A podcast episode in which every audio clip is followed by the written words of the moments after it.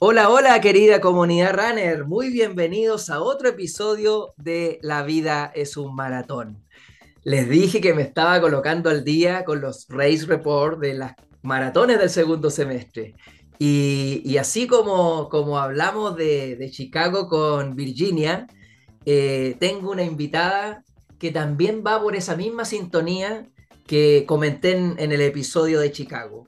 Que, que vuelvo a decirlo, eh, los race report que se fueron dando a lo largo del podcast, no es que yo haya querido colocar puras historias de gente que corre rápido relativamente bien, sino que se fue dando que la gente que, fue contando la historia, claro, después yo miraba y decía, hoy de verdad es gente que, que en teoría corre bien, pero un día le digo a mi señora, como contaba en el capítulo de Chicago, que cuando vi eso me causó como, como revuelo, porque mi idea no es transmitir solamente las historias de la gente que corre bien, porque acá somos todos runner amateur, que compartimos historia y que tiene la misma importancia el sacrificio de un proceso de alguien que corre bajo las tres horas, bajo las tres horas y media, así como que alguien que corre en cinco horas, en cuatro horas y media.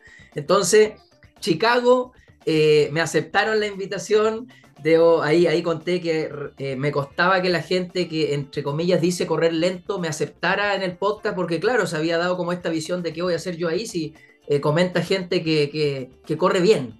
Entonces yo, con estos Race Report, que fue Chicago y ahora es el Maratón de Nueva York, eh, estoy como colocándome al día para mí, para mi tranquilidad emocional, porque lo que yo quiero mostrar es eh, el esfuerzo y la persistencia de todos, no solamente la gente que dice correr bien, porque todos tenemos las capacidades de ir mejorando nuestros tiempos y eso es entrenamiento nomás. Así es que eh, mi invitada de ahora es una invitada muy especial, también es una mujer y, una mujer oyente del podcast que me sorprendió eh, en las primeras temporadas cuando me cuenta un día que, que me escuchaba eh, no me acuerdo si esa vez estaba en Argentina o estaba en Dominicana, donde está ahora. Le voy a preguntar a dónde fue.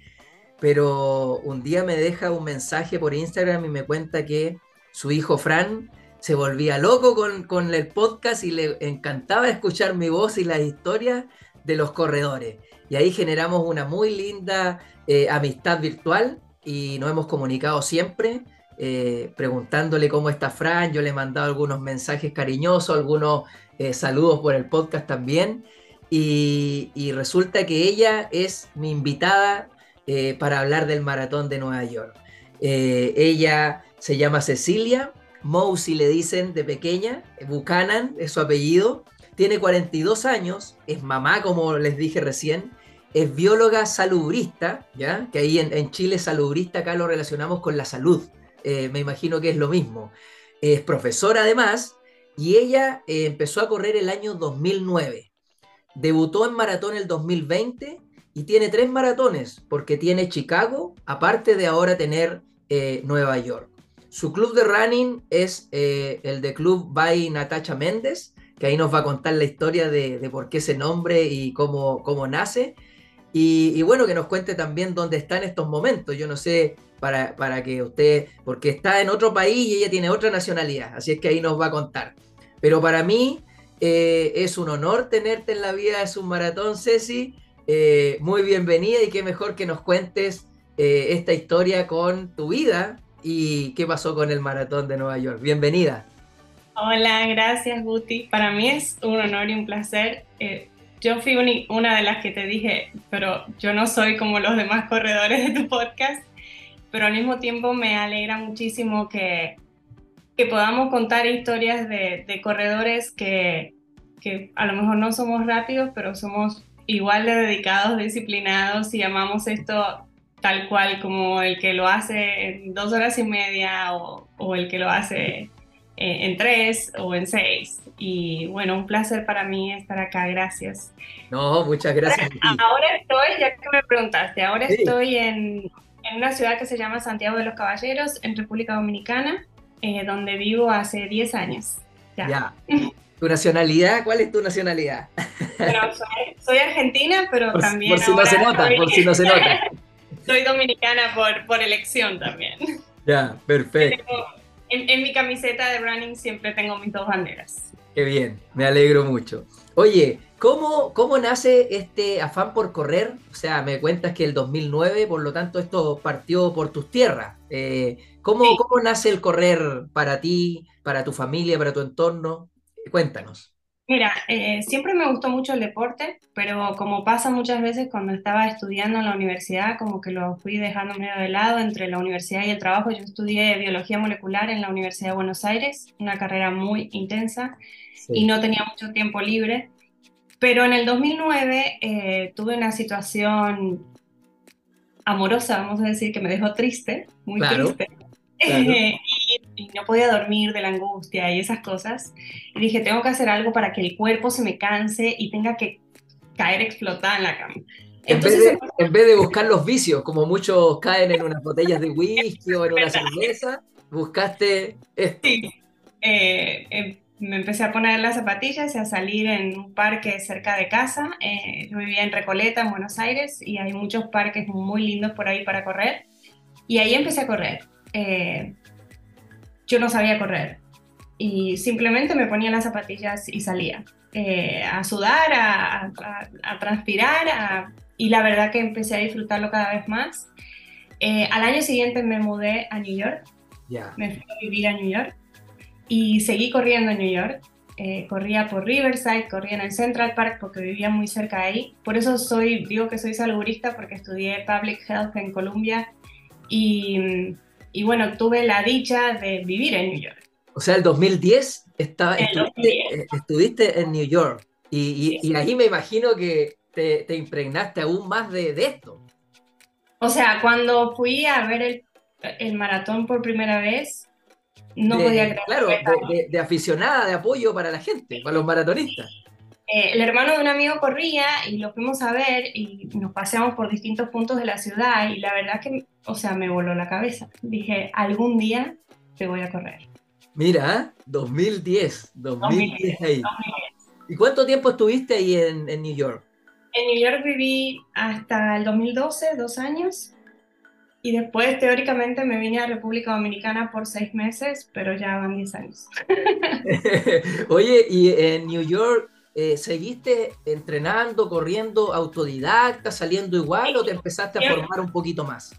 No, siempre fue muy autodidacta, también era como mi escape al estudio. eh, la verdad que la ciudad de New York también invita a correr, corría a cualquier hora, eh, con frío, con calor, como que es una ciudad de muchos corredores. Y en ese momento eh, había como un aparatito, como un- una cosita circular de Nike que se ponía abajo de la... Exactamente, era un, era un- yo, también lo tuve, era un marcador eh, que se, se colocaba en la zapatilla debajo y te daba los kilómetros. Ah, era, Ajá, era como la evolución de llevar un teléfono. eh, exacto. la evolución era este como podómetro, por decirlo, y, y te era la sensación antes de que entraran los GPS y los relojes. Antes de todo eso, entonces ahí empecé a saber cuánto había corrido, cuánto, qué velocidad, qué pace, etcétera, y más o menos em- empecé como a entender un poquito y a tratar cada vez un poquito más, porque ahora medía, ¿no? Entonces la Claro. medición me daba como eh, mis Las primeros métricas. días. Comenzaste a, entender esto de las métricas, lo que al inicio no Bueno. teníamos, que era salir, salir, no sé, 30 minutos y vuelvo, eh, 40 minutos y era lo que nos preocupaba. Y, y te voy a confesar algo que poca gente sabe, pero una de las cosas que a mí más me gusta de correr son las métricas.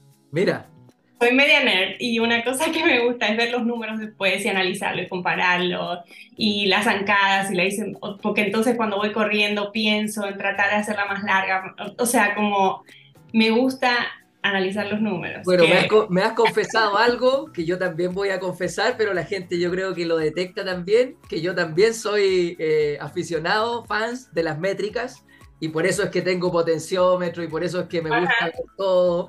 Y de hecho voy a confesar algo también, aprovechando tu, tu infidencia.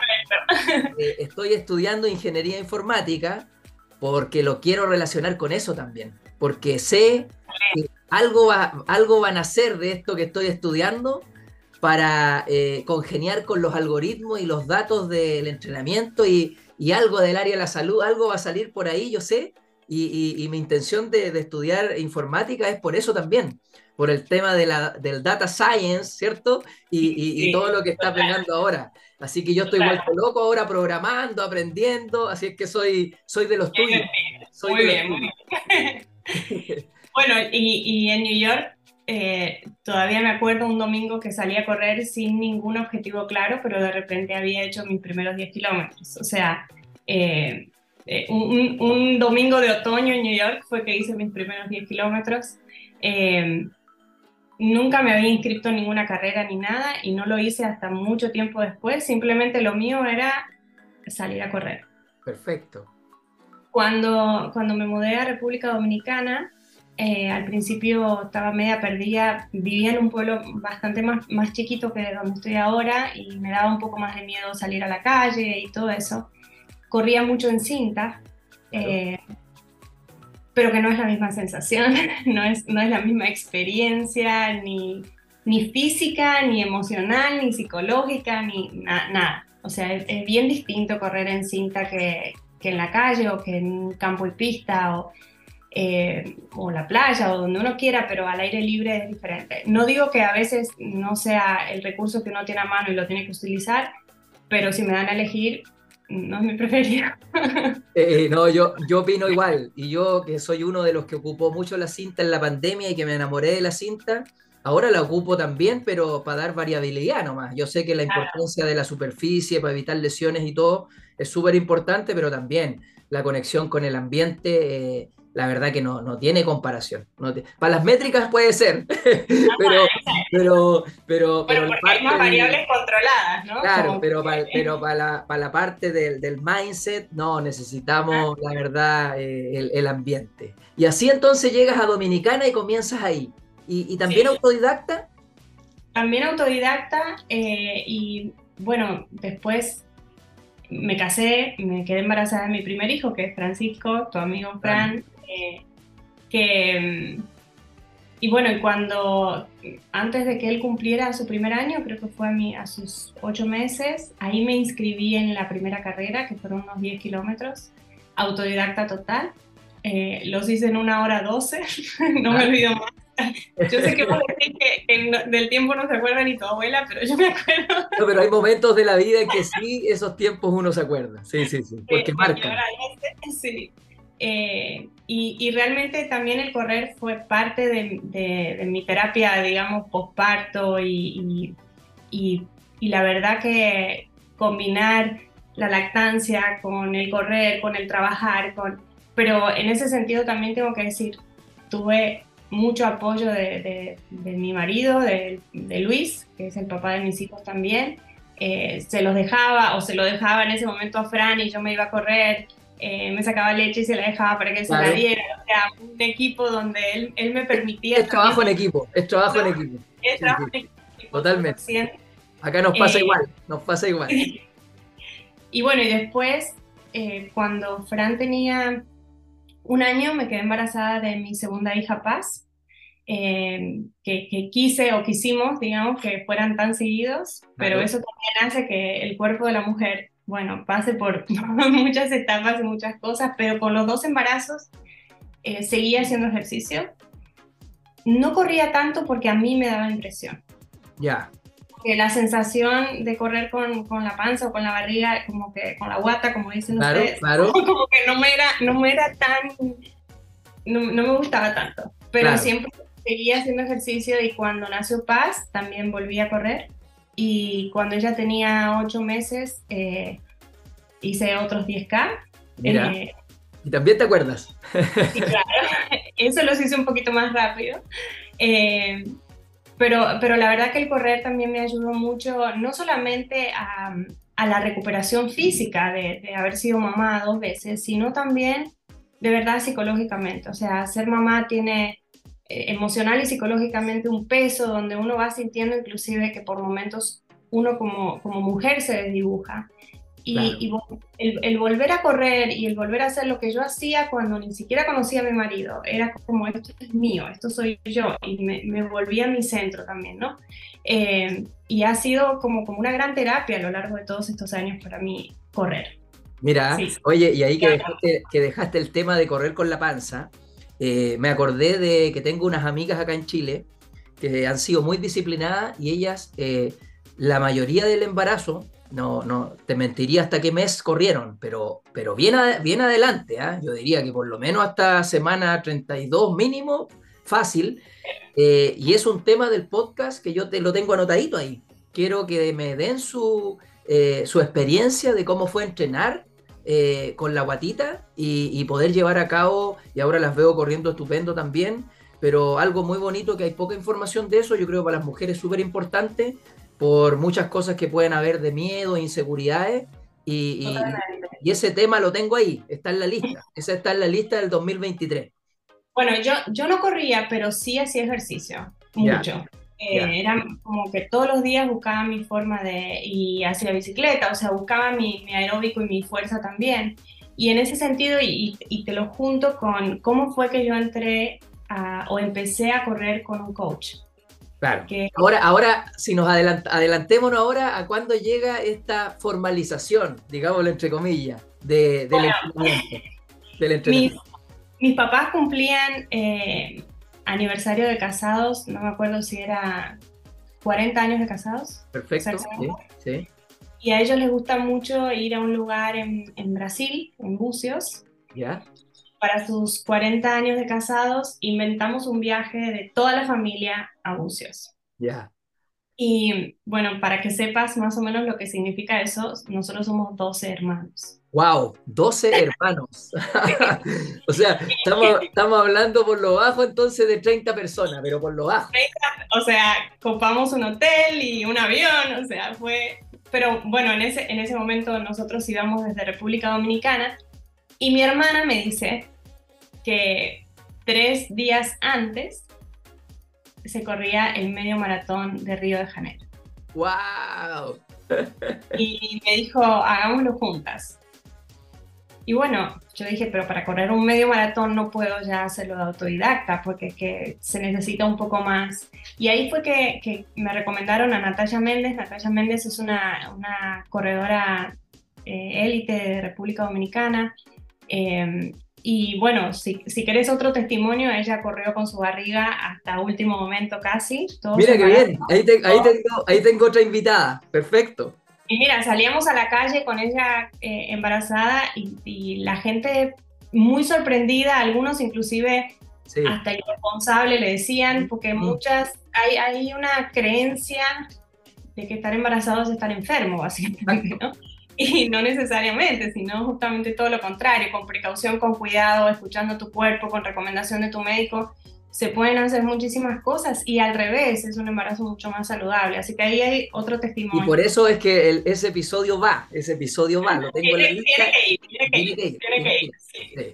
¿Ya? Y bueno, ahí, empecé a entrenar con ella. Eh, me, orientó muchísimo de cosas que yo no sabía, de cosas que indudablemente estaba haciendo mal. Eh, la importancia del fortalecimiento, los tipos de corridas. Yo no, no diferenciaba entre un easy run, un fat leg, no, o sea, para mí yo no hacía nada de todo eso, yo simplemente salía a correr. corrías, nada más, corrías.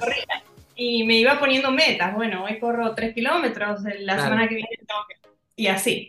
Em, y, y la verdad que fue una experiencia, o sea, se me abrió un mundo que para mí era totalmente nuevo.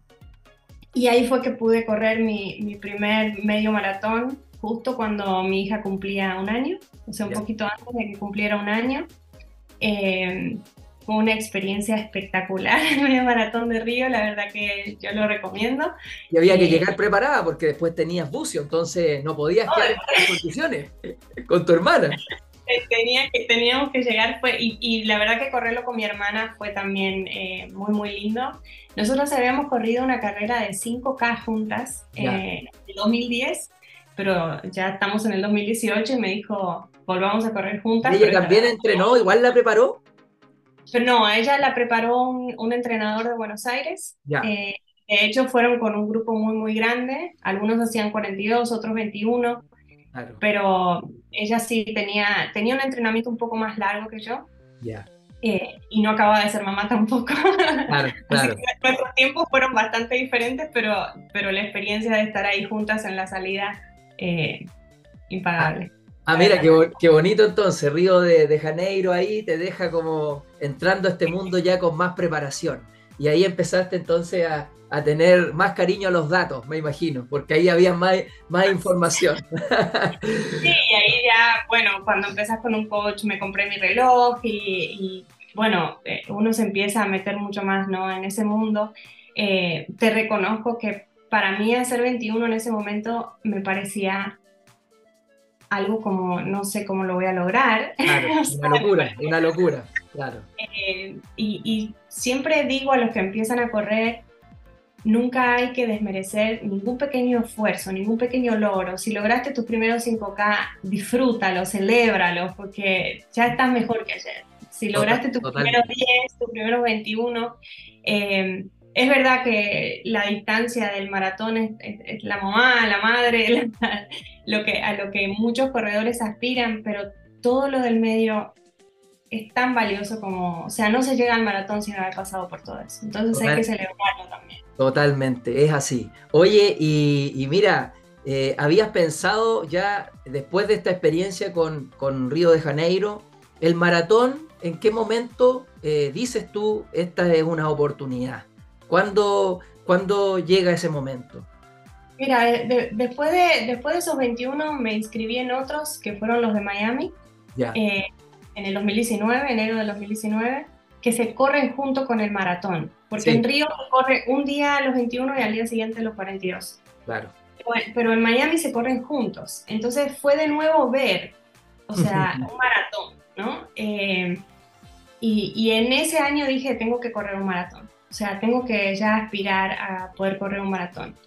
En el 2019 no pudo ser, em, pero corrí varias veces 21. En el 2020, que fue el año pandémico. Llegó la pandemia. Ahí llegó la pandemia para todo. Eh, los 21 para mí se habían convertido ya como, como en una distancia amigable. Sí, eh, conocida, cómoda, eh, y hacíamos 21 kilómetros como si nada todo el tiempo. Digo hacíamos porque generalmente eh, corremos en grupo, con un grupo de amigos y nos inventábamos rutas para hacer 21. Este mes vamos a hacer esto, aquello. Claro. Y, y bueno, yo me, me, inscribí en la lotería de, de, New York para hacerlo en el 2020. Claro.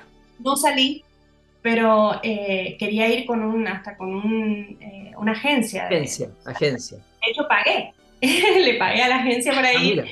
Al final, como se suspendió, bueno, hubo una devolución y todo lo demás, y, bueno, se, ¿Te pasó, ¿Te pasó lo mismo que a mí? ¿Te pasó lo mismo que a mí entonces? Que tuvimos que postergarla para el 2021, 22 o 2023, ¿sí? Pero, pero en este caso, como yo no había salido en la lotería, no tenía esa opción de postergar. Ah, verdad, al ser por agencia. La, la agencia nos devolvió todo directamente. Perfecto, claro, porque lo mío fue por lotería. Yo quedé por lotería. Yo llevaba postulando como siete años a Nueva York hasta que. Eh, ¿Tú te acuerdas que, bueno, hablando de New York, que es el Race Report que estamos haciendo, para, para que la gente vaya teniendo esta información, eh, antes, cuando tú postulabas tres veces seguidas a New York, en la cuarta, el maratón te daba la oportunidad. Pero eso, eso llegó un momento que lo eliminaron. Así como, como hay varias que, si, si tú has corrido siete New York, me parece que tienes el, cupo para ti. Me parece que eso, actualmente todavía existe. Pero antes, si tú postulabas eh, tres veces seguida y no quedabas, en la cuarta te daban ya el, dorsal. Y pasa un momento que yo había postulado las tres veces y te descontaban como 10 dólares, me acuerdo, si es que no quedabas. Y, y, venía mi cuarta opción y, no, y ahí se acabó, se acabó esa oportunidad. Y yo eh, el año que postulé a Chicago, eh, yo postulé a Chicago, nos dieron, dieron los resultados eh, y después dejé postulado a, New York y yo dije, ojalá que no salga a New York porque Chicago, yo no puedo correr las dos en un mes. Porque claro, claro. Y me vas a creer que salgo en la lotería. y salgo en la lotería. Y bueno, la pandemia a mí me ayudó en que mi plan era quedarme en Estados Unidos un mes y correr las dos. Y claro. Chicago ya buscando un tiempo y New York era disfrutarla porque me iba a quedar donde unos amigos ahí en Estados Unidos y todo. Tenía todo organizado, pero llegó la pandemia y a mí me permitió organizarme. Entonces dejé Chicago para el 2021 y New York la, la postergué para el 2023. Y yo estoy esperando ahora la confirmación para el próximo año. Para el 2023, sí. y, que todavía no me dicen nada si es que la tengo ahí en el, en el tintero. Así que esas son las historias de cómo uno queda en, en New York, pero tú tienes, eh, tú tienes ya, como estuviste viviendo allá, tuviste este, este acercamiento, o sea, este Race Report te cayó, yo no, no sabía esta información, o sea, eh, está, muy, está, muy, vinculada tu historia a llegar a correr esto.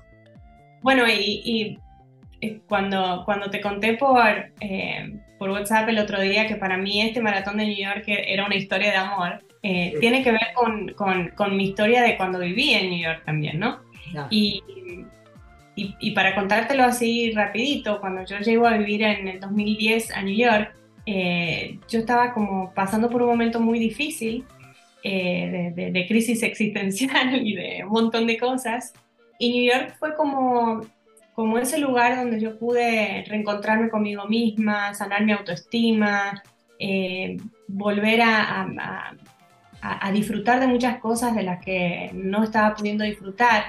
Digo que New York me sanó, ¿no? Eh, no sé si fue el lugar, no sé si fui yo, si fueron las oportunidades, los amigos nuevos, lo que sea, pero para mí New York significa mucho por eso, ¿no? O sea, se juntó todo ahí, así es que sí es. Se juntó todo ahí, sí, así es. Entonces, y por eso digo que es eh, como una historia de amor conmigo misma, o sea, no tiene nada que ver con nadie, sino conmigo, y al final el amor propio es como, como lo más valioso, ¿no? Porque es, es lo que uno puede transmitir hacia afuera también. Qué lindo, y eso es lo que tratamos de transmitir acá, porque esto, esto tiene mucho también que, yo lo he conversado con muchos corredores, con el autoestima. Eh, hay mucha gente que, que, corre y que la autoestima le cambió eh, para, la vida.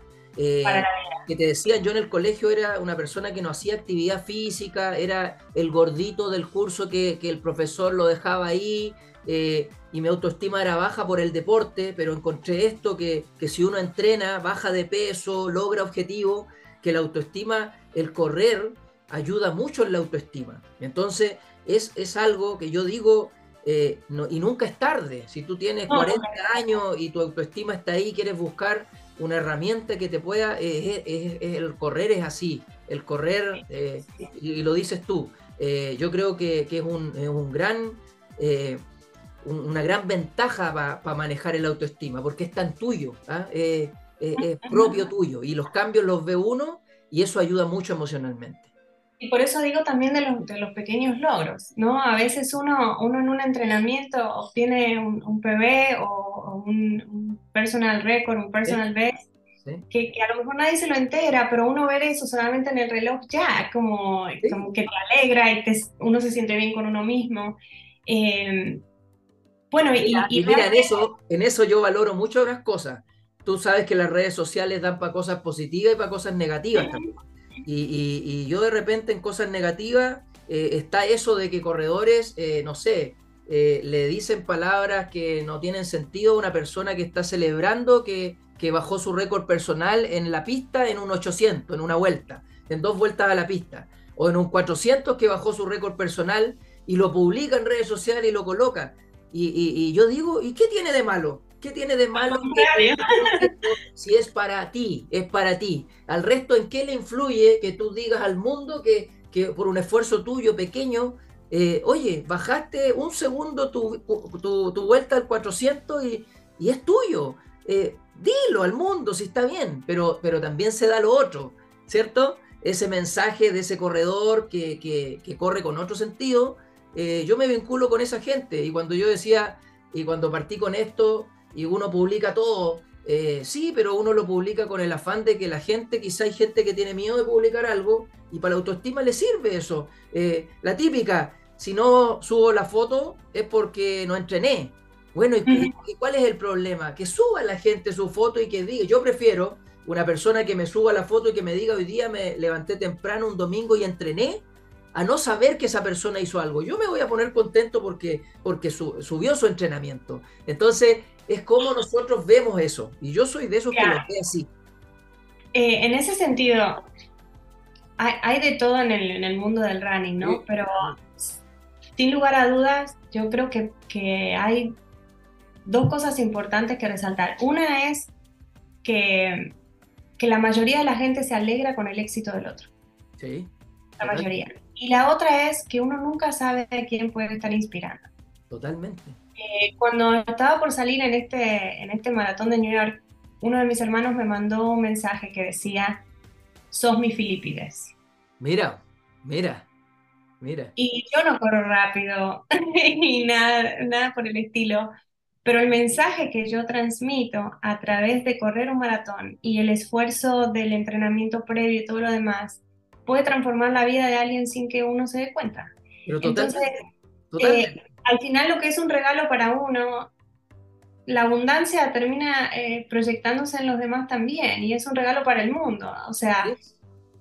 uno no, se- no- a lo mejor no es tan consciente, pero el salir a hacer un fondo un sábado a las cinco y media de la mañana hace que este mundo sea un lugar mejor. Pero claro, estoy absolutamente de acuerdo. Y es lo que digo yo. Somos tan pocos. Es que uno, uno de repente en este mundo que estamos, este mundillo, nosotros creemos que somos millones de personas que corremos por el mundo.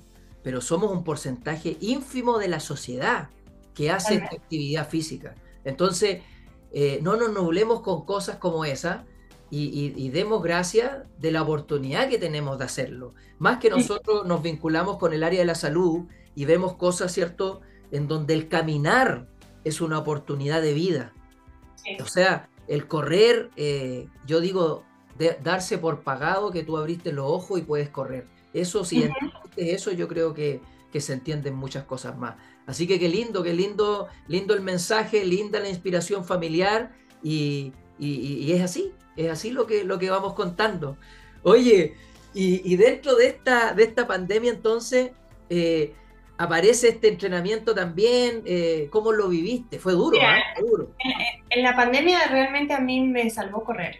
Ya. O sea, yo vivía en un lugar que tenía como un campito atrás y ese era mi escape. Yo me iba a correr y aunque había toque de queda y todo lo demás, yo podía eh, hacer mi entrenamiento, cosa que mucha gente no pudo hacer. Y estaba al aire libre y veía el amanecer o el atardecer. O sea, de verdad que psicológica y emocionalmente, nuevamente, correr en, en pandemia para mí fue, y fue la salvación y, y en ese 2020 fue el año que más kilómetros corrí de toda mi vida. O sea.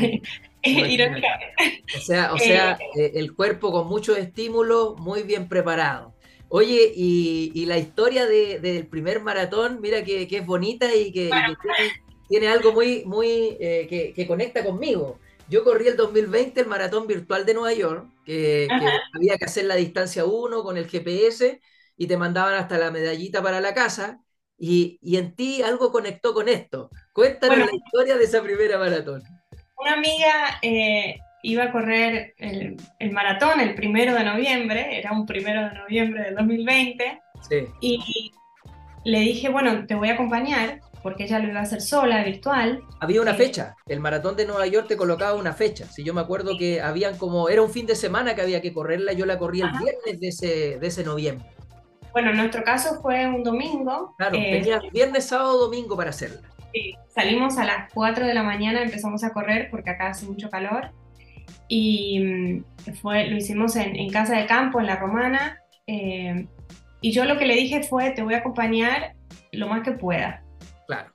Y mi objetivo era nunca pasarla, porque en general yo corro más rápido que ella, pero como era su maratón, mi objetivo era que ella en ningún momento se sintiera que tenía que ir a otro pace que no fuera el que ella se había propuesto. Apoyo moral y pacer, entonces. Eso era.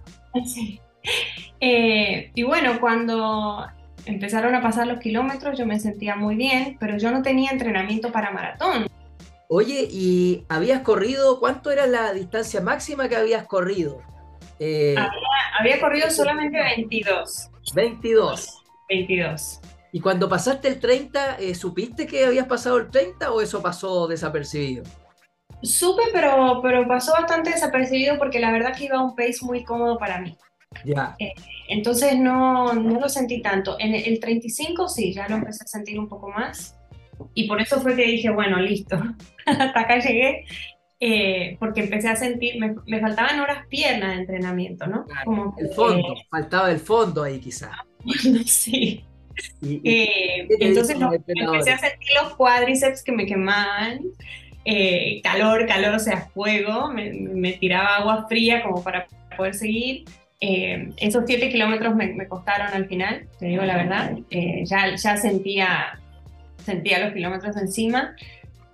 Pero tuvo una gran ventaja ese, ese maratón. Lo primero es que no tenía la presión claro. de que tenía que terminar, porque nunca salí pensando en terminar. Claro. Entonces la cabeza nunca me jugó en contra. Y, y, como no era para mí, a mí me pasa algo también con eso, ¿no? Si yo estoy acompañando a otro, me olvido de mí y el, mi, mi foco es el otro. Sí. Entonces, lo disfruté. El, distra el distractor. Feliz, sí, el, distractor. Sea, sí, el distractor. De verdad que eso funciona mucho. Gestionaste bien las emociones porque ibas preocupado del otro y no de lo tuyo, así que tu, tu cerebro, tu sistema nervioso no estaba complicado contigo hasta que, hasta que empezaste a aumentar los kilómetros. Hasta, que, si hasta que llegué al 35, pero... pero si nunca internamente dijiste, oye, tengo que correr 42, 195 no. metros, no es tema. No, ¿sí? no. Es una estrategia al final mental. Y de, y de hecho, eh, me pasa ahora que, que, si yo me salgo a hacer un fondo, mi, mi, mi enfoque eh, pre, generalmente es de a 5 al 5. Entonces, mi objetivo es, tengo que hacer 5, ¿no? Y, y, me funciona mucho. Claro.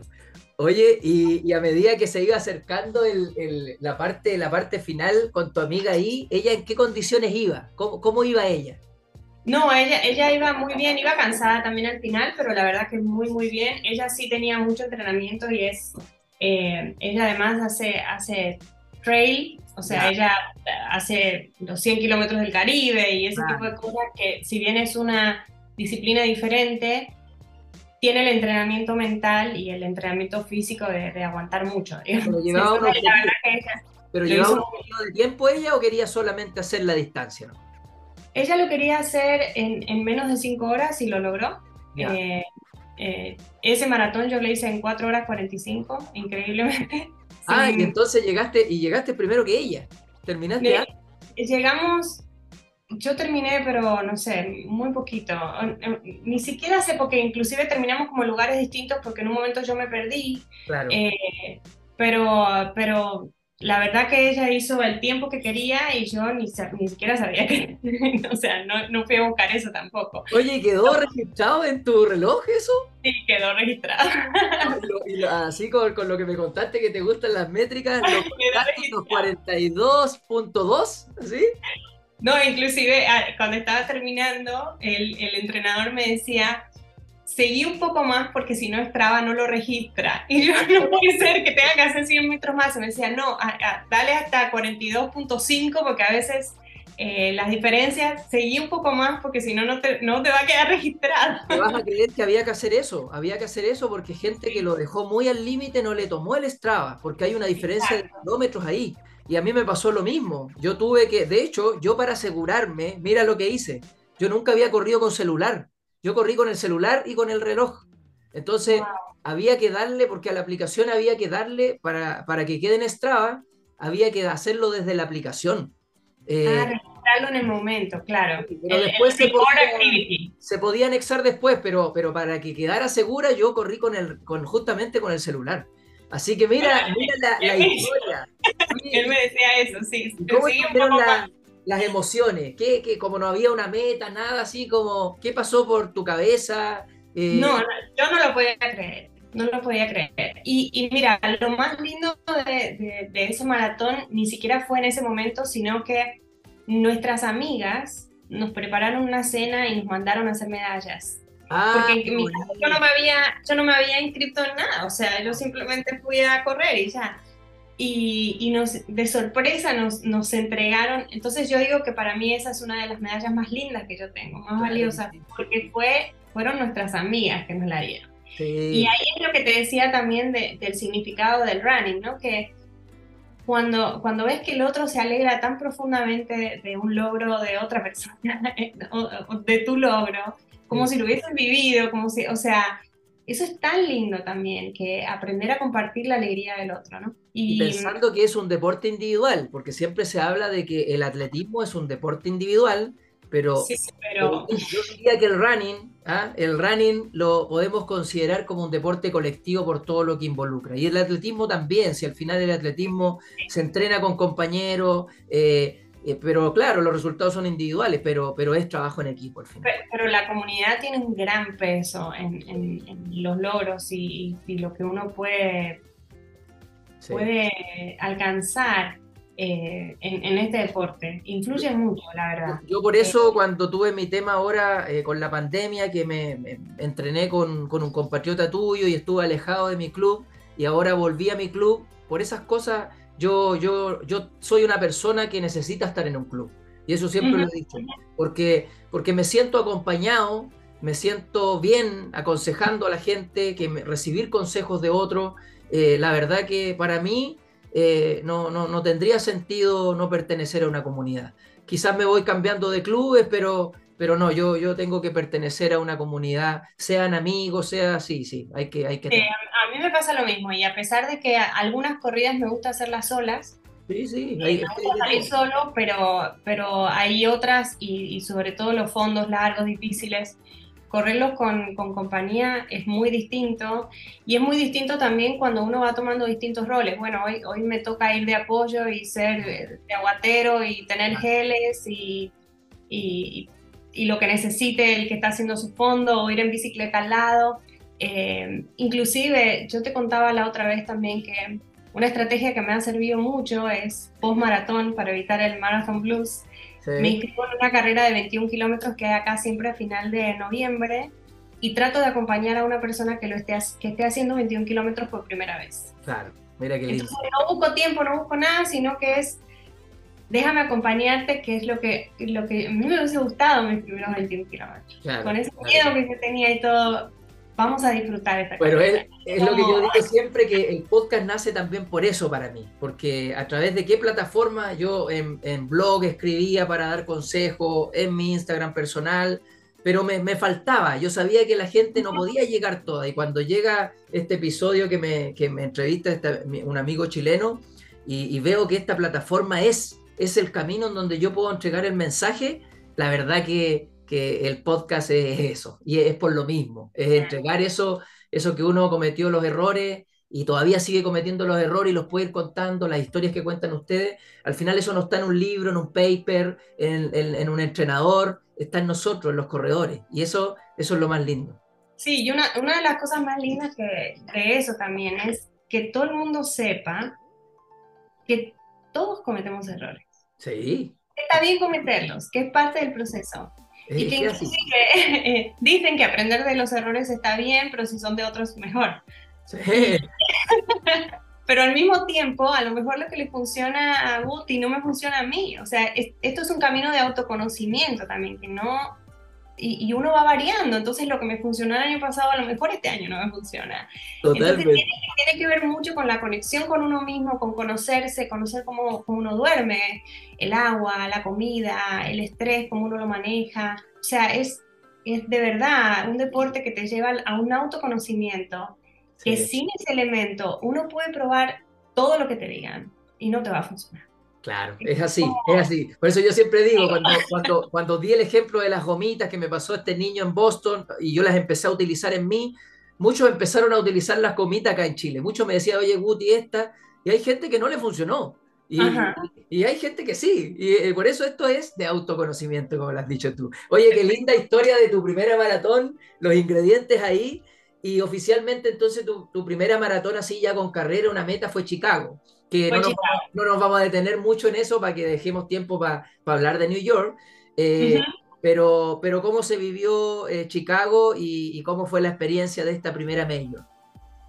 Mira, Chicago eh, como, como experiencia fue genial, pero como carrera fue mala, porque llegué lesionada, tenía una lesión en, los tibiales y, y, tenía mucho miedo, entonces empecé con dolores en el kilómetro 25 y no me llegué a calambrar, pero me daba cuenta que me iba a calambrar, entonces empezaba a caminar, lloré mucho, yo digo que hice, hice medio, medio maratón y una peregrinación. Pero Chicago fue el mismo año el, mismo año que fui yo. Sí, sí, en el Corrimos juntos ahí el 2020. Y además nos tocó un calor que, o sea, increíble. Bueno, una, humedad que tú la conoces un poquito más, pero, pero sí habían detalles. Pero, pero aún así nosotros contábamos también con la ventaja de poder correr con un poquito más de frío y de menos humedad y no, no tuvimos esa suerte. Pero fue una gran experiencia de comunidad runner mundial también, ¿no? Que yo no la había vivido, era la primer major post, post pandemia. post pandemia, sí mucha gente en la calle, yo no tuve un metro de, de, la distancia sin alguien alentando y eso para mí es... Eh, fue, realmente muy, especial, muy especial, y, la, y, la, vivimos todos como un redebut. Yo siempre igual digo que fue como un redebut de, de maratón. Oye, y, después de Chicago entonces aparece lo de New York. ¿Cómo aparece lo de New York? ¿También por lotería, por agencia? ¿Cómo fue? Mira, yo salí en la lotería de Berlín. Ah, aquí viene la historia. Sí, me inscribí con dos amigas, que fue con las que hice Chicago. Eh, nos inscribimos como equipo porque en Berlín te puedes inscribir a tres y si sale una arrastra a las otras dos o si sale uno del equipo arrastra a los otros dos, algo que mucha gente no sabe pero que es una buena estrategia como para tener más posibilidades de salir. Salimos las tres en Berlín. Muy buena eh, estrategia. Pero empezaron a pasarnos cosas a las tres por las que se nos estaba complicando ir una que no le daban vacaciones en el trabajo, yo estaba con una mudanza, la otra con una boda de la hermana, bueno, situaciones que al final una de nuestras... Eh, cuando no fluye, cuando no fluye, no fluye nomás, es así. Yo, fui la primera que dije no puedo ir a Berlín y ahí fueron cayendo, entonces aparece otra y dice, pero nos vamos a New York. Ah. New York. nos vamos a New York. Y ahí, bueno, a través de una agencia eh, compramos el paquete para irnos a New York, empezamos a entrenar a full. Eh, las tres de nuevo, que ya somos las tres mosqueteras que nos vamos a los maratones juntas, entrenamos juntas y, y, la verdad que eso también nos ayuda mucho. Y bueno, y ahí partimos para, para New York después de, de, de mucho entrenamiento, la verdad, un entrenamiento un poco más prolijo en mi caso, más organizado, porque, porque no tenía lesión en este caso, estaba mucho más eh, firme con el, con el fortalecimiento, como, como algunas cosas que, que en este sentido eh, creo que habían mejorado respecto a las condiciones en las que llegué a, a New York, a, Chicago. Qué, bien, ¿ah? ¿eh? y bueno, este 6 de noviembre pasado entonces se corrió el maratón de New York y tú con tu experiencia ya de haber conocido New York y todo, ¿Qué fue para ti? Eh, ¿Cómo viviste, bueno, los días previos? Eh, ¿Tú ya conocías el lugar? ¿Te quedaste en, lugares conocidos? tú, eras la que guiaba a tus amigas? Más o menos. Fue, yo te hubiese tomado así, ¿ah?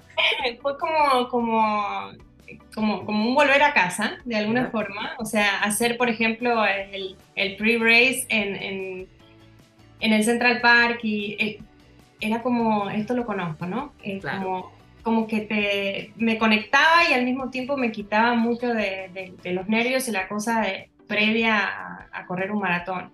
Eh, y, me sentía muy a gusto, la verdad. Eh, este año New York tuvo una particularidad y es que el clima está espectacular. Sí. Eh, o sea, espectacular y no, ¿no? Pero, pero esa, esa corridita antes, salir a caminar, fue, estaba como súper lindo, agradable.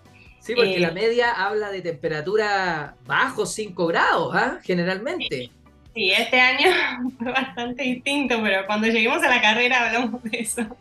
Muy bien. Eh, pero bueno, la, feria también eh, espectacular. esa, esa, emoción de ir a buscar el dorsal y el número y, bueno, recorrer todo, como que uno... Yo tomé mucho los consejos de, pónganse un timer y no estén en la feria más de tanto tiempo, porque uno a veces le toma el gustito. Nosotras cometimos un error que fue que viajamos el viernes, entonces ah. teníamos que ir a la feria sí o sí el sábado. Claro. Y la verdad que no se lo recomiendo.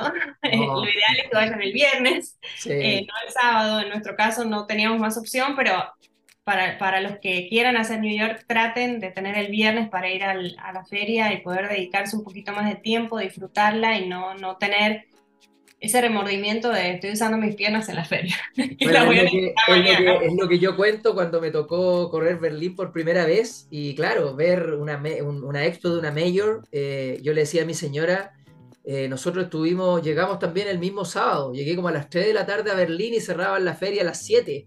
Así es que yo llegué contra el tiempo. Contra el tiempo, y, sí. Y como era todo espectacular, la verdad que yo le digo a mi señora en un momento, ¿sabes qué? Eh, como que me bloqueé mentalmente porque veía tantos stands y cosas como nunca en mi vida que yo hubo un momento que me quería ir de ahí, pero estuve como tres horas también. Entonces, después entendí que en este tipo de maratones hay que ir el día, ojalá, y yo desde ahora en adelante, yo voy el primer día, trato de ir a las expo de todas las maratones, como para sacarme esa responsabilidad del dorsal. Yo ya teniendo el dorsal en mi poder se acabó. Eh, y uno va entendiendo esas cosas de a poco, así que tu consejo es muy bueno para alguien que pueda llegar antes, pero si no, bueno, hay que asumir las consecuencias. Por último, ir y, salir. Sí, a, las ferias hay que ir con, un límite de tiempo y con un límite de tarjeta de crédito. De dinero y de tiempo. uno empieza a comprar cosas porque está todo lo que uno... Oye, y ahí como consejo, yo tengo un amigo que, que para evitar justamente esas cosas, eh, las, las mayors te permiten comprar las cosas antes. Y las compra online. Entonces compra ah, la chaqueta del corredor y todo lo otro lo compra online. Entonces el día que va retira su dorsal y no se preocupa del merchandising ni nada porque ya lo tengo gastado. Así que esa es otra, que si uno va el último día muchas veces ya no quedan cosas, no, no, quedan talles. Entonces por eso también recomendado ir el primer día y, tomarse el sábado solamente de descanso, eh, porque se siente después. Pero bueno, vamos, al día de la carrera. Muy, linda, muy linda la feria. El día de la carrera. ¿Cómo fue eso? Mira, eh, primero que nada, una gran ventaja de haber ido con un tour de maratón es que no tuvimos que tomar ni el ferry, ni los buses, ni nada de eso. Nos vinieron a buscar a la puerta del hotel y nos llevaron hasta, hasta el lugar de la salida, hasta Staten Island. O sea, fuimos cómodos, sentados. Eh, en mi caso, yo desayuno arroz antes de las carreras. Mira. Es un, carbohidrato limpio y que no, trae arroz con miel, de hecho. Mira, mira. Entonces, hasta, hasta de camino comiendo mi arroz con miel. Eh, y sabiendo que igual la espera es alta llegando la, a esta La espera es alta, la espera es alta. Te digo que en ese sentido, la temperatura que hizo este año para la espera era ideal porque no tuvimos que llevar ropa de más, no tuvimos que, ningún tipo de abrigo, nada, o sea, absolutamente nada. Llevamos lo que... Y el gran inconveniente es eso, es partir con frío, que, que, no se logra eso. Porque además, a diferencia de años anteriores, este año, si querías hacer el, el, el back check, ¿Sí? tenías que hacerlo el día antes. Mm, mira. No se podía hacer el mismo día en Staten Island, sino que había que ir al Central Park y dejarlo ahí. Ah. Entonces, por ejemplo, a vos que no corres con celular. Claro. Generalmente lo dejás esa mañana en, tu back checkout. Check, en este caso no se podía. En este caso no se podía. O sea, si, si no querías correr con celular, lo tenías que dejar en el hotel. Claro. Mira. no correr con el celular. O sea, algo que a lo mejor. O llevarlo adosado a tu cuerpo en el cinturón o llevarlo en tu cuerpo en el cinturón o alguna otra estrategia, pero hay gente que, ese peso extra no lo quiere y bueno, o se lo tenés que dar a alguien, pero no hay, no hay, no estaba la opción de que podías dejar tu paquete en ese Yo encontré un cinturón perfecto en Los Ángeles para el celular, y en Los Ángeles primera vez que corría con un celular, aparte de esta virtual de Nueva York que te contaba, pero en Los Ángeles corrí y encontré un cinturón perfecto que queda el, el celular perfecto y corrí con con celular ahí en Los Ángeles. Muy bien, muy bien. Bueno, eh, en, ese sentido la, espera fue bastante emocionante también, porque era cómodo la temperatura. Eh, ahí había café, había donas, había eh, estaciones de, de, health, o sea, para cualquier cosa, si te dolía algo, te daban vaselina, o sea, todas esas cosas que, que a veces uno no prevé. Y los detalles, los detalles. Hasta, inclusive protector solar, o sea, te daban, tenías todo eso. Y había una pantalla gigante instalada donde iban mostrando las salidas, porque como van saliendo en waves, y van saliendo primero los élites, bueno, wheelchair y todo eso, entonces lo, lo puedes ir viendo, es como que estás... Estás ahí, yo estoy, atrás. Y mira, algo, algo increíble que nos pasó es que estábamos sentadas con mis, con mis dos amigas y de repente veo que viene un grupito caminando que decía Mastercard y yo digo, tiene que estar Flanagan, Shalane, tiene que estar por ahí, tiene que estar por ahí. Y empezamos a ver, dijo, ahí está, ahí está. Venía ahí. y la corrimos y que queremos una foto y estaba ella y estaba Molly también, que es otra. otra Así que nos sacamos fotos con ella, que o sea, para mí es una mujer a la que admiro profundamente. eh, como que New York tiene eso también, que, que te permite esa cercanía eh, y, y, muchas cosas locas, qué sé yo, alguien disfrazado totalmente de Spider-Man, entonces ahí también foto con Spider-Man, porque New York tiene eso también. ¿no? Sí, sí. Y bueno, la, cuando... espera, la espera muy entretenida, muy entretenida la espera, con todos los condimentos. Mira, te, te voy a confesar algo, en ningún momento me puse nerviosa. Mira, claro. Nunca. O sea, me gocé la espera. Eh, yo fui con ese ánimo también al maratón, ¿no? Como que me lo voy a disfrutar y lo disfruté desde, desde esa espera inclusive. Y cuando iban saliendo los waves, eh, todo el camp está abajo del, del puente, del, claro. del, Sí. Entonces iban pasando por ahí y empezamos a gritarles y aplaudirlos y era una emoción porque, o sea, en unos minutos la que va a estar corriendo por ahí soy yo. Sí. Como, como que se transmite una energía inexplicable, o sea, sí, es sí. muy fuerte. Este año éramos 55 mil corredores, entonces es como que no sé, no sé cómo explicarlo, ¿no? Pero físicamente, esa energía está ahí, latiendo todo el tiempo. Y hay es, que ir, hay que ir a sentir esa, hay que ir es a sentir esa. De verdad que es muy intenso, es muy, muy especial, muy especial. Sí. Voy a esperar y, el 2023 entonces para contarte cómo me fue. Y, y mira, un detalle que, que no quiero dejar pasar por alto porque fue algo que comentamos con mis amigas. Los voluntarios en la feria los voluntarios en el camp, los voluntarios en todo el trayecto, con una sonrisa y una amabilidad increíble. O sea, estaban ellos disfrutando de lo que estaban haciendo, pero algo eh, para destacar. Sí. A mí me lo, han dicho, me lo han dicho mucho de New York eso, de los con voluntarios. Una muy, muy servicial. Por lo que yo he vivido, buenas experiencias también, pero me han destacado mucho que eso se transmite mucho ahí en New York a mí me impresionó. No sé cuál es el entrenamiento que les dan o que hacen, pero de verdad estaba todo el mundo feliz de estar ayudándote. Es que yo creo que forma, es, es, la filosofía del maratón. Es la, es como cuando uno que tiene. significa también, ¿no? El maratón claro. para la ciudad. O sea. Yo creo que es lo que cuando uno está en un equipo de trabajo que vibra en la misma sintonía y tiene una filosofía, es lo mismo. Yo creo que se transmite desde una organización a lo que proyecta. Creo que es. Es, una cultura que la vive. Es cultural. Totalmente. Y los voluntarios tienen eh, la banderita del idioma que hablan, entonces si hablan español tienen la banderita de claro. España o, bueno, de, de, los distintos idiomas, ¿no? Que también te, para el que no habla inglés, le da una cierta tranquilidad porque siempre hay alguien que hable tu idioma, Mira independientemente de cuál sea. En New York es tan cosmopolita que sí. te encontrás todos. Oye, ¿y cómo fue esa, esa salida cuando te correspondía bueno, a ti salir ahora? Cuando me correspondía a mí salir, yo era, de, de, mis tres amigas, era la única que estaba eh, en otro corral. Eso les iba a preguntar, ¿se salieron juntas, iban en el mismo ritmo? ¿Cómo fue eso? Eh, aprovecha no. mandarle un saludo a tus amigas con nombre, para que sepamos. ¿ah? Son, son, Pau y Madeline, que son mis hermanas ya, ¿no? Porque les mandamos, les mandamos, te... les mandamos un gran saludo en este episodio de La Vida de un Maratón. Y mira, la verdad es que, que yo lo disfruté también porque porque ellas también hicieron que lo disfrutáramos. No, no, te puedo explicar lo que nos reímos en esa previa al maratón. Eh, bueno, y cuando estábamos caminando le pregunté a uno de los voluntarios si podía irme con ellas. Eh, yo estaba en el, en el, B y ellas en el C, era una cosa así. Sí. Entonces me dijeron, bueno, ellas son dos, andate con ellas. Eh, a mí me tocaba por abajo del puente, a ellas les tocaba por arriba, así que nos terminamos yendo por arriba, cosa que no me importaba, porque con tal de estar con ellas, como que... Sí, sí en, en, la circunstancia en la que estaba el maratón, correr por abajo era mejor. Sombra, entre era sombra, era, sombra.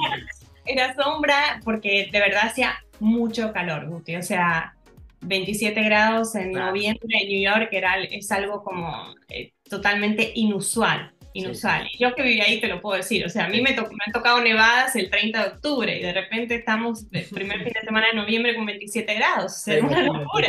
Imagínate. Eh, y sol y todo, como que, bueno, y ahí salimos, ese momento donde te ponen la canción eh, de, de, de, New York, que es, es, como, estoy acá, no lo puedo creer, entonces, estoy acá. Y para mí, que de verdad, en el 2010 fue que dije, algún día te voy a correr, 12 años más tarde, estaba cumpliendo un sueño. Claro. O sea que para mí este maratón tenía tenía otro, otro sabor distinto al de Chicago y distinto al otro que había hecho. O sea, este había sido el maratón que con yo toda la, claro, con, con, toda la historia que nos has contado, eh, claramente el corazón estaba eh, fundado para esto. Sí, sí. Y la verdad que también ahí te puedo decir, eh, los mismos policías y todo, o sea, todo el mundo bailando, cantando, te transmiten algo que es una fiesta, es una fiesta, es una fiesta de verdad. Y bueno, empezamos a correr, al principio salimos las tres juntas, eh, con un ritmo bastante, bastante parejo.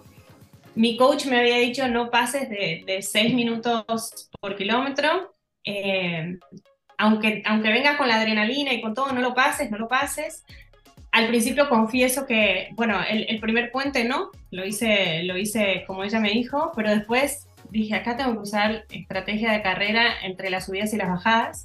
Claro. Porque New York tiene eso, ¿no? Que... Y tú conociendo, y conociendo todos los estados, tú también, pues habías tenido la oportunidad de conocer todos los estados donde se corrió, ¿no? Sí, sí, sí, había, había conocido todos los estados, aunque no exactamente toda la ruta del maratón, pero sí conocía todos los estados. Eh, y la verdad que, bueno, empecé como a administrar esto de si estoy bajando y puedo ir un poco más rápido sin tener que aumentar el esfuerzo, lo voy a hacer. Y, y, los primeros kilómetros los hice muy, muy cómoda. Eh, me sentía, o sea, lo estaba disfrutando, pero como no te puedo explicar. Yo estaba viviendo un sueño, de verdad, viviendo un sueño. Eh, ¿Miraste mucho el reloj? Cuando uno va así no mira el reloj, la verdad. No, no lo miré mucho. Eh, me, dejé guiar mucho por cómo me sentía. Por los carteles, eh, por las millas de los carteles, más que nada. Por las millas de los carteles. Mi entrenadora sabe que a mí me funciona mentalmente el tema de los 5 kilómetros, entonces mi plan de carrera era como 5 kilómetros. Y yo, bueno, vamos por estos cinco y hasta los próximos cinco no miraba el reloj. ¿La hidratación cada cuánto es? Cada dos kilómetros. Cada dos kilómetros, espectacular. Cada dos kilómetros, sí. Eh, generalmente yo siempre corro con agua o con algo, con electrolito o algo, ¿Sí? porque me daba mucha inseguridad no tener mi propia hidratación. lo tuyo. Pero en esta... Confiaste plenamente. confié plenamente, dije no me voy a llevar nada y la verdad que no, no necesité en ningún momento tener mi agua. O sea, cuando, porque también me fui entrenando en los fondos para que eso pasara, ¿no? Dije, bueno, si es cada dos kilómetros, me tengo que ir preparando para que eh, cada, cada esos kilómetros es que voy a tener mi hidratación. Son las cosas que tienen estas carreras y que yo digo que ahora lo que me pasó en Viña, que uno confía en la hidratación de la organización, porque es tu proceso, y lamentablemente que las bases digan que cada 5 kilómetros hasta ahí, después cada 3 kilómetros tal lugar y que no te cumplan eso, la verdad es una llaga al corazón, a la planificación, a todo, y que puede parecer algo muy simple, pero para nosotros es súper importante. Y yo que he corrido en el extranjero, eh, puedo confiar en esas carreras. Entonces, eh, esto que viví yo ahora en Viña, me dejó con un sabor súper eh, ahí mal porque, porque uno confía en la organización. Entonces eso es como el mensaje que uno, lo único que pide uno es que, que cumplan eso porque la salud depende de eso al final.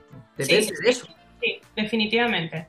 Y la verdad que también la experiencia de, de, haber corrido otro maratón y la experiencia de, de, mi propio coach y otros amigos que han corrido, por ejemplo, no, no hacía la novatada de, irme al, primer vasito, sino que me iba a la última, a la última mesa, entonces ya estaba despejado. Eh, como que ese tipo de cosas también ayudan mucho, porque en el momento que uno frena, sonar. O sea, la idea es agarrar el vaso corriendo y no tener que, frenar, pero si, si, te vas al principio te obligan a frenar, porque todo el mundo está frenado. Entonces, como, como también eso me ayudó mucho, porque mentalmente en el momento que yo freno me bloqueo. Y son largas mesas, entonces uno puede tomar la decisión, eh, de hecho, tomar incluso dos, dos, hidrataciones en una y después tomar otro, te da para eso.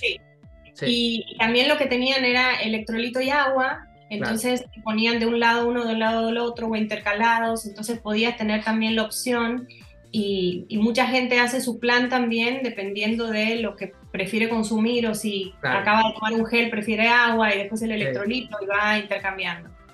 La verdad que mucha gente en la calle, muy divertido. Venía, o sea, yo no podía... media maratón, ¿Cómo pasaste en la media maratón? súper bien. pensando, pensando en que esta siempre decimos que es una maratón técnica, en donde uno generalmente no va a buscar tiempo porque es, es un circuito duro.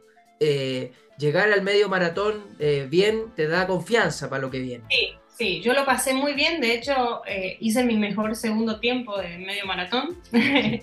o sea que Y la verdad te voy a decir algo, yo iba tan concentrada en disfrutar que ni siquiera me di cuenta de muchas subidas. Sí. O sea, había, y, y, es tanta la gente, porque también la subida es algo hasta, hasta visual psicológico, ¿no? Cuando ves la calle empinada. Como, va, como va, tanta gente, no te das cuenta que vas en subida. Claro, esa es la ventaja de poder medio lento, porque los que van rápido como tú tienen la calle vacía adelante y se ve la subida. Claro, claro que sí. En caso, la atrapaban entera y yo veía el mar de gente adelante y digo, bueno, ahí hay una subida, pero no tengo tanta noción de... No hay de referencia, tan, claro, ¿no? no hay referencia. No, no hay tanta referencia. Entonces iba mucho de disfrutando de los letreros, de la gente. Yo eh, aprendí a, hace relativamente poco a no correr con música, entonces no tenía música ni nada, iba de verdad disfrutando de lo que New York me estaba regalando. Mira qué lindo. Y tengo que decirte que había eh, tramos de la carrera donde la gente era tanta que no cabíamos tres corredores. Imagínate. Eso fue un problema. Claro. Porque de verdad en un momento yo quería ir más rápido, podía ir más rápido, pero no me dejaba la circunstancia más rápido. Claro. Entonces ahí sí es, es como un mensaje al espectador de no ser obstáculo para el que lo está corriendo, porque, Claro. porque, porque en ese momento es que, por favor, o sea, uno quería, quería correr a la gente, porque había personas, fue un, fue un maratón muy difícil por la temperatura, muy difícil, o sea, escuchar los comentarios de, de o sea, gente que decía, nos tendremos que mandar a hacer un t-shirt de sobreviví al maratón de New York Claro. 2022 porque fue algo totalmente inusual. Entonces, mucha gente caminando. Entonces, cuando tenías tramos donde podías pasar, donde solamente iban tres caminando, frenar obligado. Y eso Claro. es un problema. Eso es un problema, claro. Pero bueno, mi, mi, mi gran tema apareció en el kilómetro 30. Me acordé tanto, tanto de ti, de tu historia con los calambres, porque sentí, sentí mi primer calambre fuerte. Al principio dije, tengo que seguir, o sea, fue en el, en el cuádriceps derecho. Y yo tengo que seguir, tengo que seguir, esto se va a pasar, se va a pasar, se va a pasar. Y, y no, y no se pasaba, no se pasaba. Entonces lo empecé a sentir cada vez más fuerte, con más intensidad. Y, y dije, no voy a cometer el error de Chicago de empezar a caminar. Y lo que hice fue que me metí directamente en una, en una asistencia médica. Claro. Pero cuando entré y frené, ahí se me puso realmente la pierna dura, no la podía mover. Un dolor inexplicable. Todos los músculos contracturados. Todos los músculos contracturados, me querían hacer lados. sentar, me querían hacer sentar y yo le decía, no, sentada se- no, no se puede. no, no. Entonces me empezaron a dar masajes parada, eh, Hielo, hielo, eh, y me preguntaron por la sal. ya. Yo no había consumido sal. eh, he descubierto ya por varias experiencias que definitivamente mi problema es la sal. ya. O sea, yo sudo o transpiro con mucha sal, de hecho se me nota en la cara, generalmente me sale hasta una erupción que todavía, eh, porque, porque mi cuerpo saca mucha sal, entonces eso me genera un déficit muy grande y me deshidrata. Que no lo noto hasta que viene el calambre, ¿no? Y no lo noto en las corridas relativamente cortas, pero en este caso que iba por el kilómetro 30 y pico, 32, ya, eh, y mucho calor, Claro. eh, y no había tomado electrolito, había tomado solamente agua. Claro, no Entonces, habías tomado de tu, de tu, de tu agua. Ajá, entonces, bueno, ahí me, me, me ¿Cuánto agarraron. rato, cuánto rato estuviste ahí? Mira, yo no quise mirar el reloj. Claro. Yo estaba con mi celular, pero lo había puesto en modo avión para no distraerme. Y dije, lo voy a tener para cuando termine la carrera. No, no quiero, y ni siquiera lo saqué en ese momento. Dije, si esto es lo que me toca vivir como experiencia de maratón, hasta esto lo voy a disfrutar. Eh, y le decía al kinesiólogo que estaba ahí, bueno, ¿será que Dios quiso que usted y yo nos conociéramos? Claro. Vamos a, Para romper, el, para romper el hielo y vamos, vamos despertando.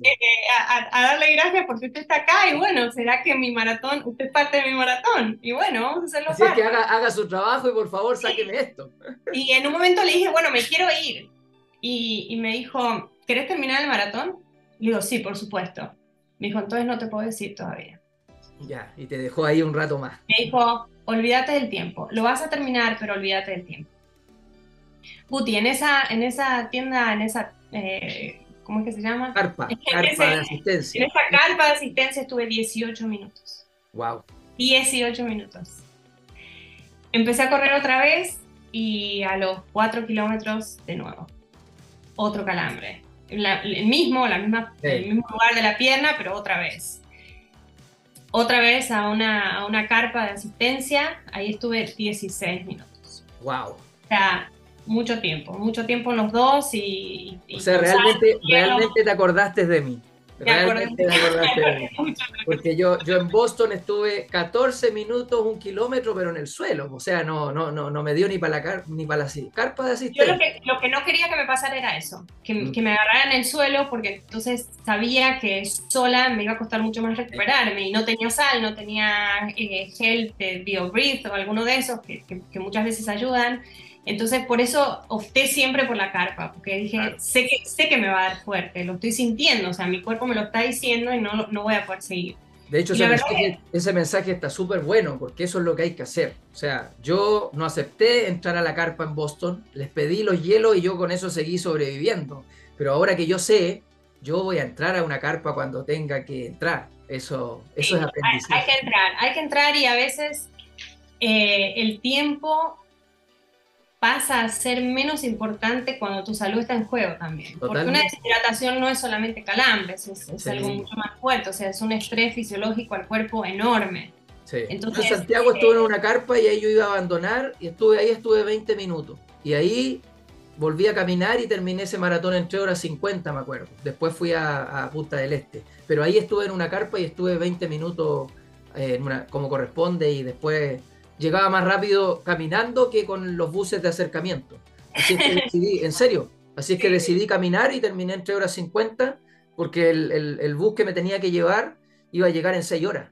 Así que, así que preferí caminar. A mí me gustó mucho el consejo que él me dio, que me dijo, si lo querés terminar, quédate. O sea, a veces a veces hay que aceptar la circunstancia y, por eso dije también, hasta voy a disfrutar de esto, porque esto es lo que me está dando el maratón. O sea, y como vos decís, la vida es un maratón y esto es lo que ahora en este momento me está regalando y lo tengo que abrazar. En un momento me debatía entre el enojo, la tristeza, la frustración, todas esas cosas que se te pasan en ese momento, en, eh, porque venía haciendo una carrera que para mí iba a ser mi carrera ideal. Claro que sí. No pudo ser, ¿no? Pero dije, bueno, esto es lo que me está regalando New York. Y yo vine a disfrutar y hasta esto lo voy a disfrutar. Oye, y después de esa asistencia número 2, ¿qué pasó ahí después ya? ¿A qué altura del, de qué kilómetro fue eso? Eso fue ya como en el 35. En el 35. Eh, sí. Oye, entonces, eh, esa última carpa, ¿en qué kilómetro fue antes de, comenzar ahí la, la, parte final? Yo creo que fue como en el 35, 36. Eh, ya, y ahí volví a, poder correr otra vez, pero te digo, ahí me pasaban dos cosas. Una, que ya no, no, podía correr tan rápido, no porque no tenía energía, sino porque las piernas las sentía débiles post calambre, porque no, no te quedan. Por más masaje y cosas, como que. No, no quedan igual. Y, y, porque también la cantidad de gente, había mucha gente caminando y era muy difícil poder ir más rápido también. Claro, retomar un ritmo, claro que es difícil. Sí. Eh, de todas maneras... Te gasta mucha energía eso. Sí, sí. De todas maneras, lo que me propuse fue, eh, inclusive hasta disfrutar de esos últimos kilómetros. Es muy difícil cuando uno está, entraste al parque, te vuelven a sacar y volver a entrar. Eh, esa, esa, primera entrada del parque es, es demasiado linda. el parque tiene una magia muy, muy emocionante mucha gente, la verdad, mucha gente. Pero la segunda entrada al parque ahí... Eh, digamos, que entrando al parque ahí la primera, ¿cuánto queda más o menos? En kilómetros, en la primera entrada. Ahí, ahí quedan como 5 o 6 kilómetros, creo yo. Claro. Eh, o sea, queda un, queda un rato todavía. Eh, de hecho, fue yo saliendo de la carpa y casi que ya me tocaba entrar al parque otra vez. Claro. o sea, entrar al parque por primera vez. Entonces, pero el, el, gran problema del parque era la gente. Claro. O sea, no podíamos correr de la cantidad de gente que había. O sea, la ciudad entera estaba ahí y, y aunque era sumamente emocionante, eh, también era... Eh, era un impedimento para avanzar. Sí, no se podía avanzar, no se podía avanzar. Hasta que llega la parte donde hay vallas, ya en el último tramo. Claro. Y entonces ahí se puede correr un poco más. Y mira, para que te des una idea, yo no tenía la más mínima idea del tiempo que había pasado desde que yo salí a correr. Claro. Me di cuenta del tiempo que iba a ser cuando vi el, arco de llegada que están, dependiendo la ola en la que saliste, te ponen eh, el tiempo transcurrido Y ahí fue que vi el tiempo que había pasado y a mí me dio 5 horas 06. Mira. Cosa que me enojó en el momento porque dije, yo, yo quería hacer... Estuvo ahí, estuvo ahí. horas 20, ¿no? Y, y, de repente, porque mi, mi, objetivo nunca fue ni siquiera menos de 4. Yo no, no soy una corredora de menos de 4 todavía, espero que algún día lo pueda lograr. Eh, pero yo quería hacer 4 horas y 20 porque también New York es New York, no es eh, como correr Chicago o Berlín que son planas y es un poquito más fácil técnicamente hablando. Claro. Pero cuando vi las 5 6... Restándole, restándole el tiempo de cada parada, da. Restándole el tiempo de cada parada y el último tramo, que, definitivamente lo hice más lento, hubiese dado el tiempo. Pero bueno, también eh, mi, mi gran lección de esto es que mi cuerpo necesita sales que, tengo que aprender a correr eh, consumiendo sales. Las compré, ya las tengo, pero, pero definitivamente uno va aprendiendo en cada maratón algo nuevo. Eh, mentalmente me sentía muy fuerte porque, porque de verdad salí a disfrutarlo. Y a pesar de que, tenía un objetivo de tiempo, pero, pero tampoco estaba demasiado presionada con eso. Si hacía 10 minutos más no me iba a afectar. Yo de verdad fui a disfrutarlo y y cuando yo te contaba de que, de que esta era una historia de amor, aquella vez cuando me mudé a New York en el, en el 2010, eh, New York significó como un, como, como, un momento de sanación para mí, de reencontrarme conmigo misma. Y este año 2022 fue un año muy difícil para mí. Tuve muchos cambios en, en muchos aspectos de mi vida eh, tristezas, angustias, frustraciones, desilusiones de algunas personas. Yo creo que todo el mundo es bueno y no siempre pasa eso. Eh, cambios en el aspecto laboral, bueno, muchas cosas que, que de verdad, eh, inclusive por eso era que tampoco iba a correr Berlín. Y apareció en New York como mi salvavidas, a, ponerme de nuevo a entrenar. Como otra vez, ¿ah? Aparece otra vez. Como otra vez. Otra, otra vez. O sea, New York conectada contigo siempre. Sí, sí, de verdad. Y, y bueno, yo lo, leíste en Instagram. Eh, generalmente yo le dedico mis carreras, ya sean de 10, de 5, de 21, de lo que sea, a alguien. Y esta me la dediqué a mí. Ah, esta dije, la voy a correr por mí, por mí. O sea, porque, porque al final, eh, si yo estoy bien, los que están conmigo también están bien. Y, de nuevo, eh, New York apareció como decirme, vamos, vamos a correr, vamos a entrenar. Eh, tenemos un objetivo y todo esto que nos está pasando no, no puede ser un obstáculo, sino que al revés, un motivo o una razón para darle como fuerza todavía. Y así fue que lo viví también al maratón y al final 5 horas 6, muy lejos de, de los élites, de los grandes corredores, pero, pero fue un maratón que lo disfruté, a pesar de los calambres. Cosa que no me había pasado en Chicago. Porque fue para ti. sí, fue para mí, fue mi regalo, aunque hayan sido cinco horas. Eh, pero también es eso, ¿no? El mensaje de decir, es que no importa, no importa, lo hiciste. Mi medalla es la misma que, que, que salió en primer lugar. Y, y, y, para mí tiene mucho valor por lo que significó en un momento difícil salir a entrenar, eh, poner mi cabeza en positivo, eh, sacar de abajo, como dicen acá en República Dominicana, cuando, cuando estaba rota. Eh, entonces, esa medalla para mí tiene, tiene un valor enorme y fue en cinco horas. ¿Y qué? ¿No? ¿Y qué? Al final siempre terminamos hablando de, de la importancia del proceso para llegar al día de la carrera y colgarte esa medalla que esa medalla, claro, es para ti, para quien se la quieras dedicar, pero, pero esa medalla habla del, del proceso, de esas 16 semanas, de esos cuatro meses, de esos tres meses, de todo lo que sacrificaste por, por, por ir por ella.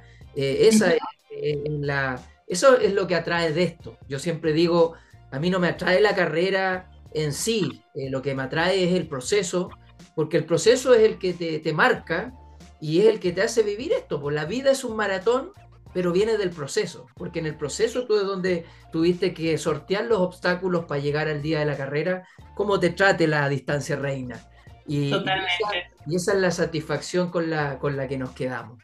¿Le recomiendas el maratón de New York a la gente, a la comunidad que nos escucha? Sí, definitivamente.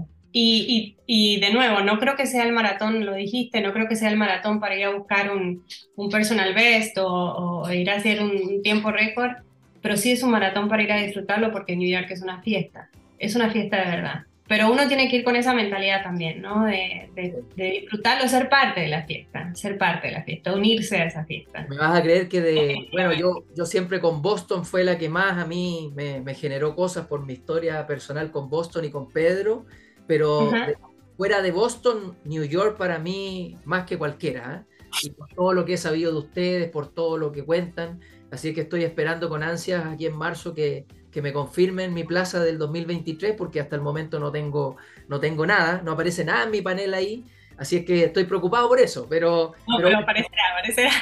No, aparecerá, como dicen por ahí, los norteamericanos, si te mandaron un correo que dice que el correo está, el correo dice, tu, tu, tu, cupo fue aplazado para el 2023, lo tengo de respaldo, pero no tengo nada más, o sea, no me, no me han dicho ni prepárate que te estamos esperando, nada. Eh, pero, me eso, viene, eso viene, los gringos no se equivocan con eso. y, y, lo, y, los 300 dólares están descontados de la tarjeta de crédito. O sea eh, que, todo. Así que debería llegar, pero hasta que no, no vea ese mail, no voy a estar tranquilo. Mira, para voy con Caro. ¡Ay, espectacular! Sí, va a, ser nuestro, va a ser nuestra salida después de, de, ser madre ella y de tener todo esto desde La segunda luna de miel. así que muy bien, para nosotros. Sí. Muy bien, muy bien. Bueno, mira, yo pienso correr Berlín en el 2023, pero sinceramente si pudiera en algún momento volver a correr New York lo haría sin duda.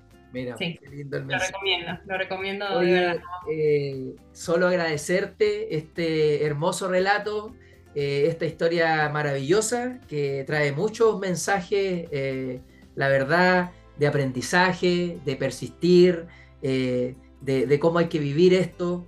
Por ahí te contaba que, el capítulo de Chicago con Virginia también va muy en la sintonía del episodio tuyo hoy, que no lo has escuchado, pero cuando lo escuches va a decir, el Guti tenía razón y, me gusta que, estos Race Report haya eh, nacido de la gente que dice correr lento, pero que, yo quiero colocar acá que, eso no es tema, que el tema es el mensaje que han entregado y es un mensaje del que aprendo yo y aprende toda la comunidad.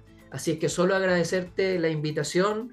Un gran saludo a Fran ahí, a, Paz que estuvo ahí acompañándonos también tras bambalinas, eh, a tu marido, a tus amigas que te acompañaron en este proceso y bueno, eh, muchas gracias por ser parte de un episodio de La Vía Submaratón. Gracias, gracias por este honor. Y bueno, ojalá que este mensaje le sirva a cualquiera que, que se crea lento. Acá no hay lentos, no hay rápidos. Hay simplemente gente que corre para, para ser mejor. Y contarte solamente una pequeña anécdota y es que eh, la mamá de mi amiga Madeline, que es mi hermana y que corre conmigo, y corrimos juntas eh, en Chicago y ahora en New York, eh, también tuvo la enfermedad de Pedro. O sea que cuando, cuando yo escuché tu primer relato, eh, se lo compartí. Para ella fue muy, muy fuerte, de verdad, eh, muy significativo.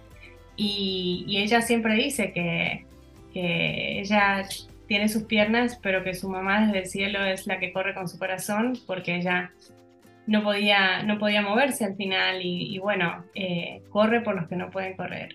O sea que eh, es, un tributo a la vida lo que hacemos también. Qué, hermoso, ¿ah? eh, me emocionaste, ¿ah? me emocionaste.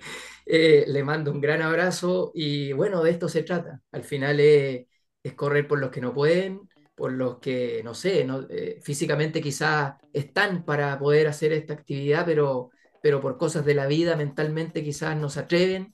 Es lo mismo que digo yo, por el autoestima, por muchas cosas más y por la gente que la salud lo ha golpeado y, sentirse eh, vivos y privilegiados de poder dar un paso y, si es correr, bueno, más afortunados aún. Así que gracias por ese hermoso mensaje final que llega al corazón. Y bueno, así vamos a ir cerrando un nuevo episodio de La Vía Submaratón. Gracias a todos por escucharnos, por compartir en esta época del año estos episodios que salieron un poquito más encima uno del otro pero ahí con mi misión de que tengo de aquí a diciembre ponerme al día con, lo que tenía pendiente y, gracias a todos por escuchar eh, y, la verdad por seguir motivando y aquí estamos con muchas cosas para el 2023. Así es que así cerramos un nuevo episodio de la vida submaratón. Adiós.